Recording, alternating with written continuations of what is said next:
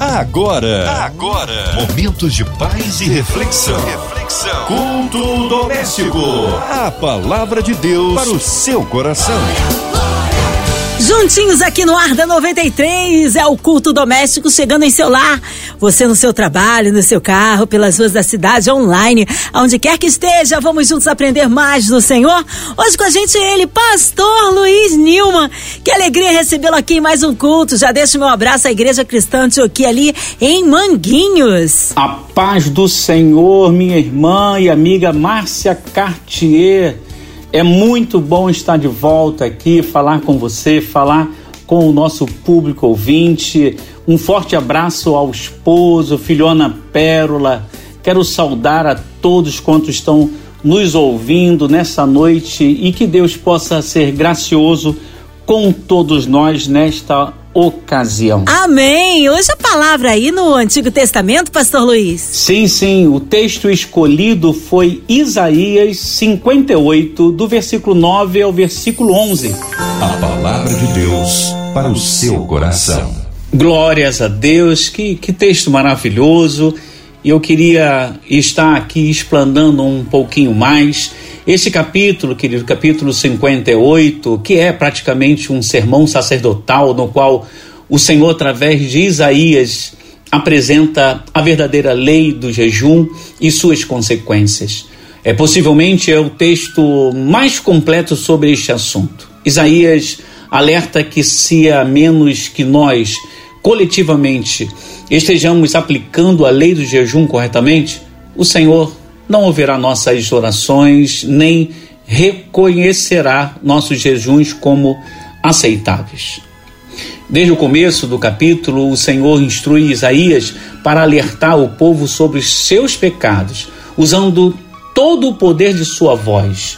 Esta instrução confirmou a Isaías de que a mensagem do Senhor ao povo era de grande importância. O Senhor até reconhece que algumas coisas o povo estava acertando, mas precisava ajustar a forma de jejuar. O Senhor faz perguntas é, retóricas, né?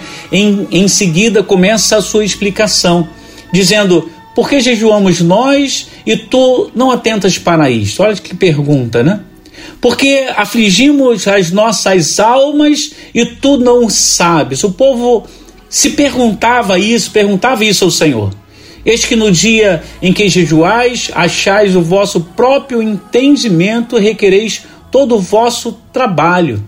O Senhor não aceita, querido, o jejum do povo e apesar de afligir as suas almas através do jejum, o Senhor não provê as bênçãos pertinentes. A razão disto é simples, porque o povo até fazia o jejum, mas não faziam corretamente. Faziam de qualquer forma, faziam sem estar entendendo o que estavam fazendo, sem dar a devida importância e até se divertiam, por que não dizer, com outras coisas, nublando assim o propósito do jejum, que era buscar a santidade e a vontade do Senhor. No versículo 4, Deus explica em mais detalhes que o povo está jejuando pelas razões erradas. Eis que para contendas e debates jejuais, e para ferir com punho iníquo, não jejueis como hoje, para fazer ouvir a vossa voz no alto. As pessoas estavam jejuando, queridos, para impressionar uns aos outros, por argumentos e outros propósitos iníquos, ao, ao invés de, de por causas justas, entende?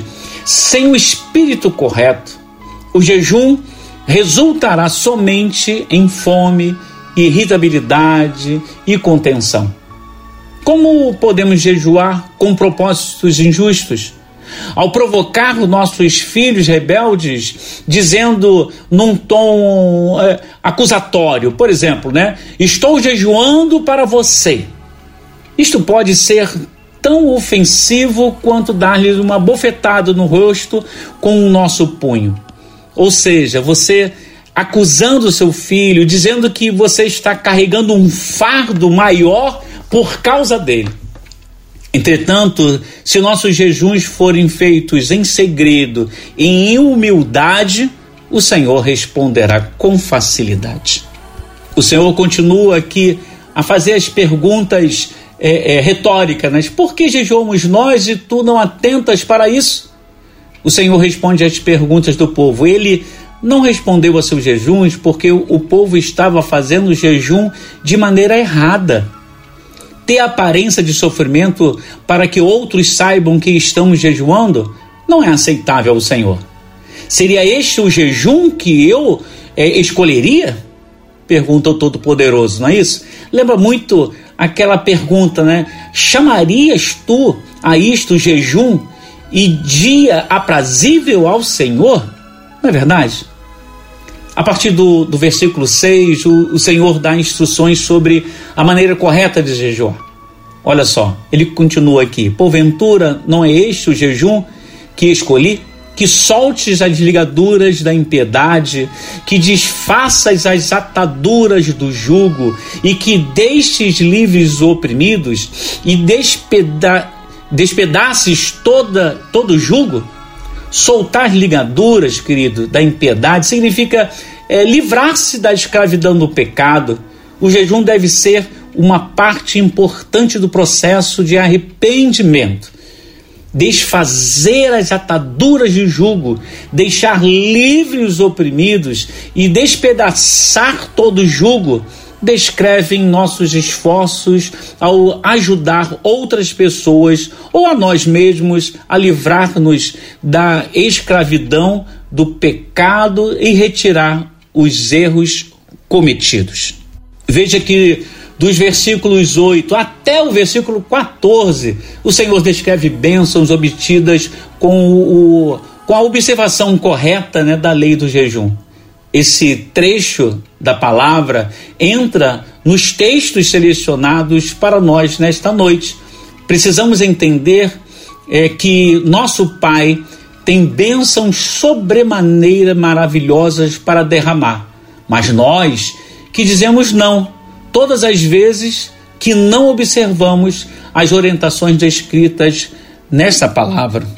Veja que interessante, romperá a tua luz como a alva. Significa a luz que de inspiração e revelação seremos guiados pelo Senhor. A inspiração dos céus estará disponível a cada um de nós. A tua cura apressadamente brotará. Significa que o Senhor nos sustentará com saúde e força. A frase a tua justiça indo adiante de ti significa que a retidão pessoal serve como defesa contra o mal. Assim como um, um vanguarda, né, em uma operação militar, prover é, proteção ao ir na frente do exército, a glória do Senhor, sendo a tua retaguarda, compara-se com os olhos cuidadosos do Senhor, com uma força armada protegendo na retaguarda, para evitar, é claro, ataques vindo daquela direção. Assim, a proteção do Senhor para aqueles que observam é, corretamente a lei e, e comparada como sendo acompanhado por um exército durante o período de tribulações, momentos difíceis da sua vida, o Senhor levantará um exército para te proteger, querido. Agora sim, entrando nesses três versículos da nossa leitura, selecionados, o versículo 9 continua descrevendo as bênçãos, que começaram no versículo 8, né? Então clamarás e o Senhor te responderá. Gritarás e ele dirá: Eis-me aqui.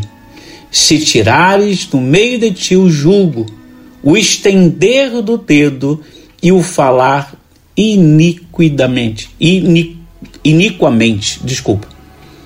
Eu acho interessante esse versículo, querido, porque é, são versículos assim, a partir do 9, que fala da resposta do Senhor.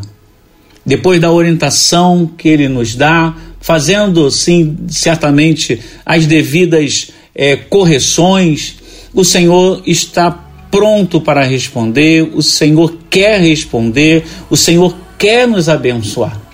Que grande bênção, querido, é ter o Senhor respondendo nossas orações.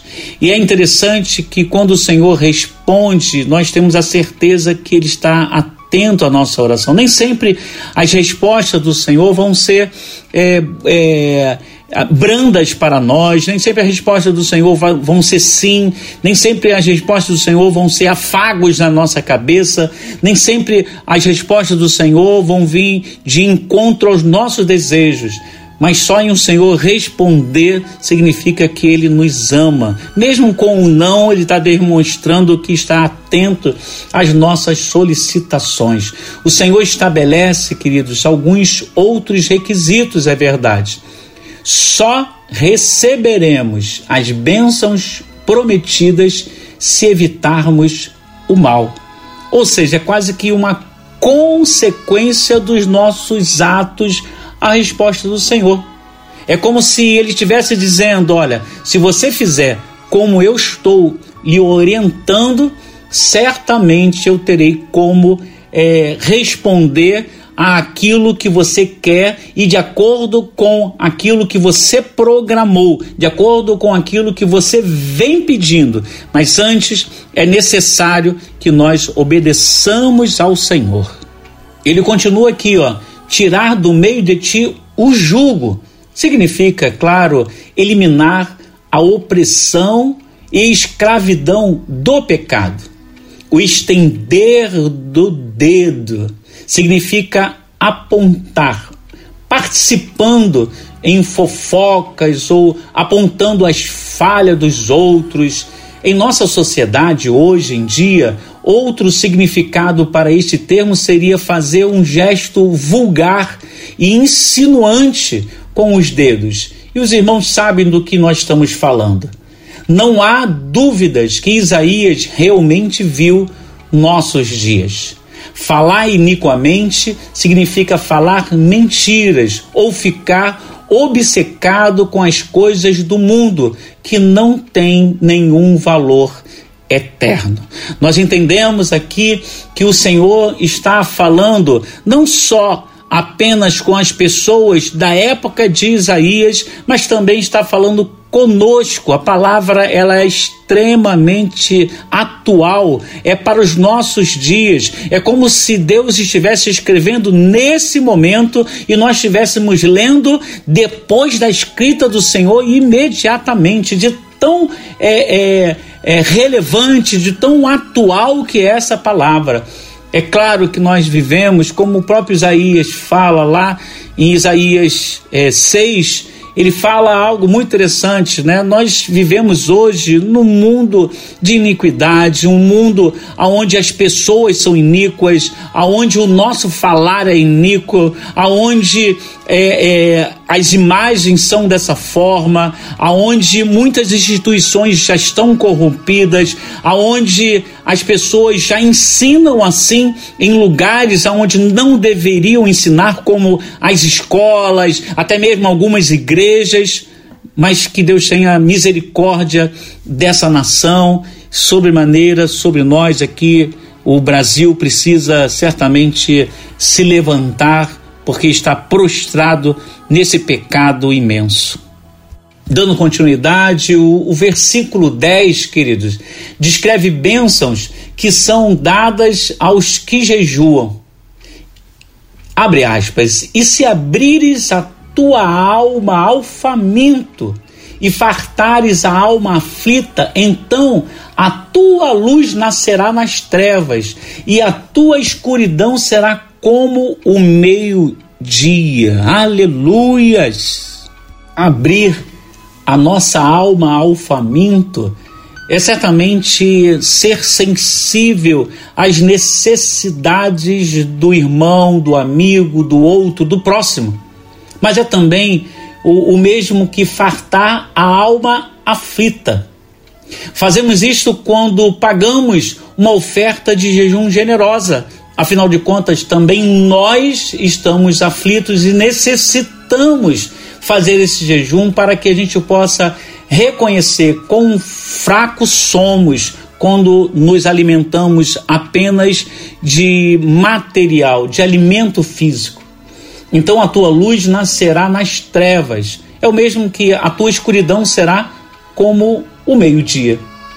O significado desta passagem é que a luz dos céus, trazidas por meio de inspiração, iluminará nossos caminhos no mundo de escuridão e tumultos, como é esse que nós vivemos.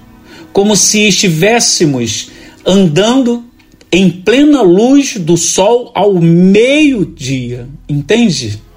Até em tempos de tribulações, a luz orientadora do Senhor será como o meio-dia espiritualmente falando, apesar de estarmos rodeados de escuridão e de mal.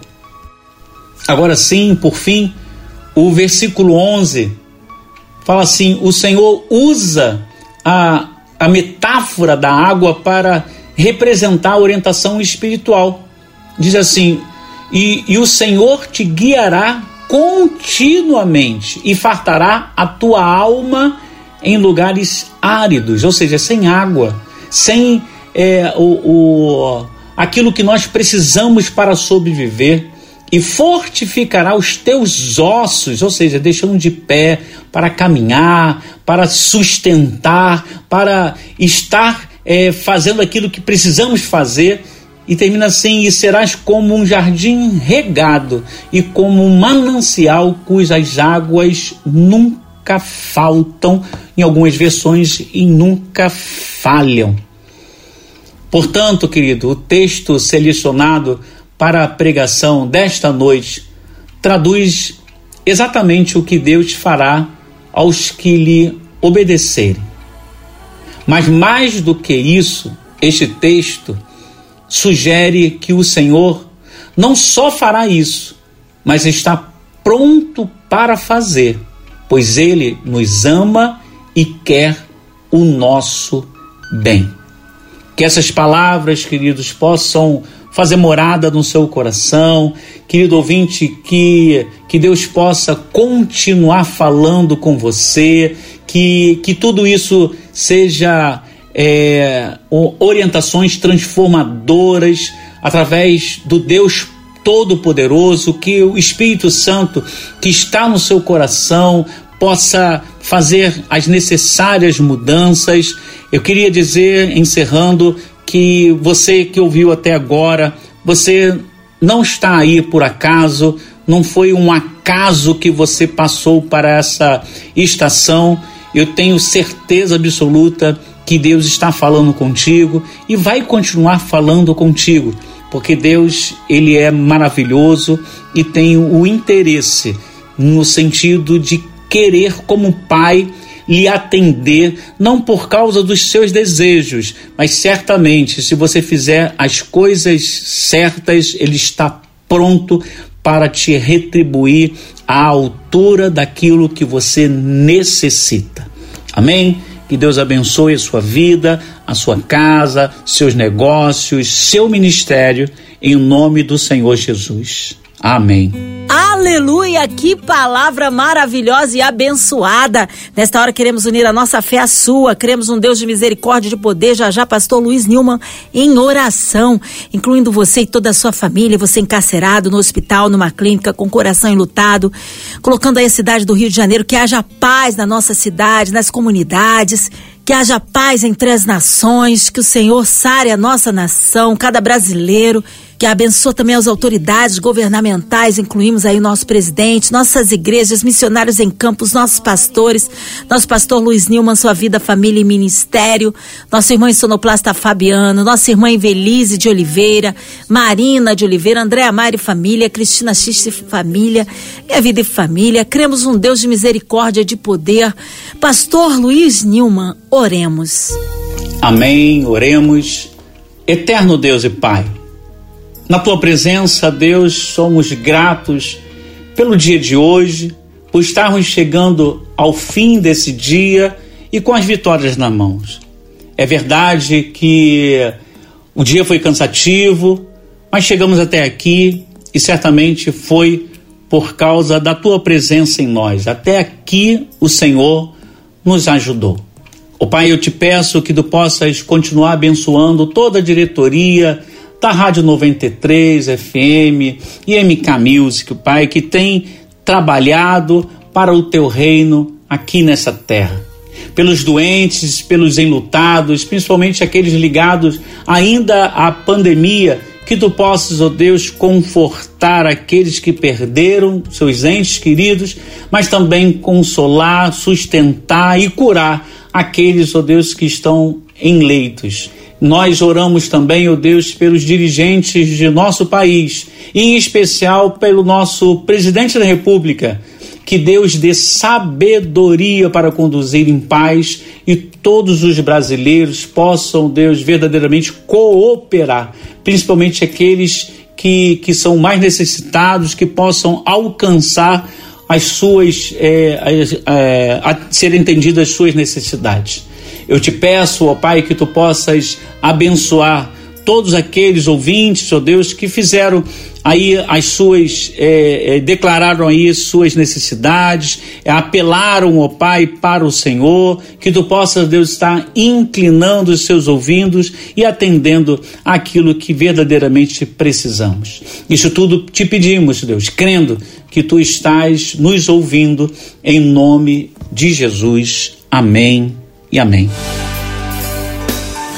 Amém, glória a Deus, tá? Deus é tremendo, Ele é fiel, Ele é bom em todo tempo. Pastor Luiz Nilma, é sempre uma honra e uma alegria tê-lo aqui com a gente no culto doméstico. O povo quer saber horários de culto, contatos, mídias sociais, suas considerações finais. Sim, Márcia, a nossa igreja, a igreja cristã Antioquia, em Manguinhos, e fica situado ali na rua Capitão Bragança 132, no bairro de Manguinhos. Nossas atividades são terças e quintas às 19h30 e domingo com duas atividades, 9 horas, a nossa EBD, e 18h30, culto de adoração, da pregação da palavra, de louvor ao nosso Deus.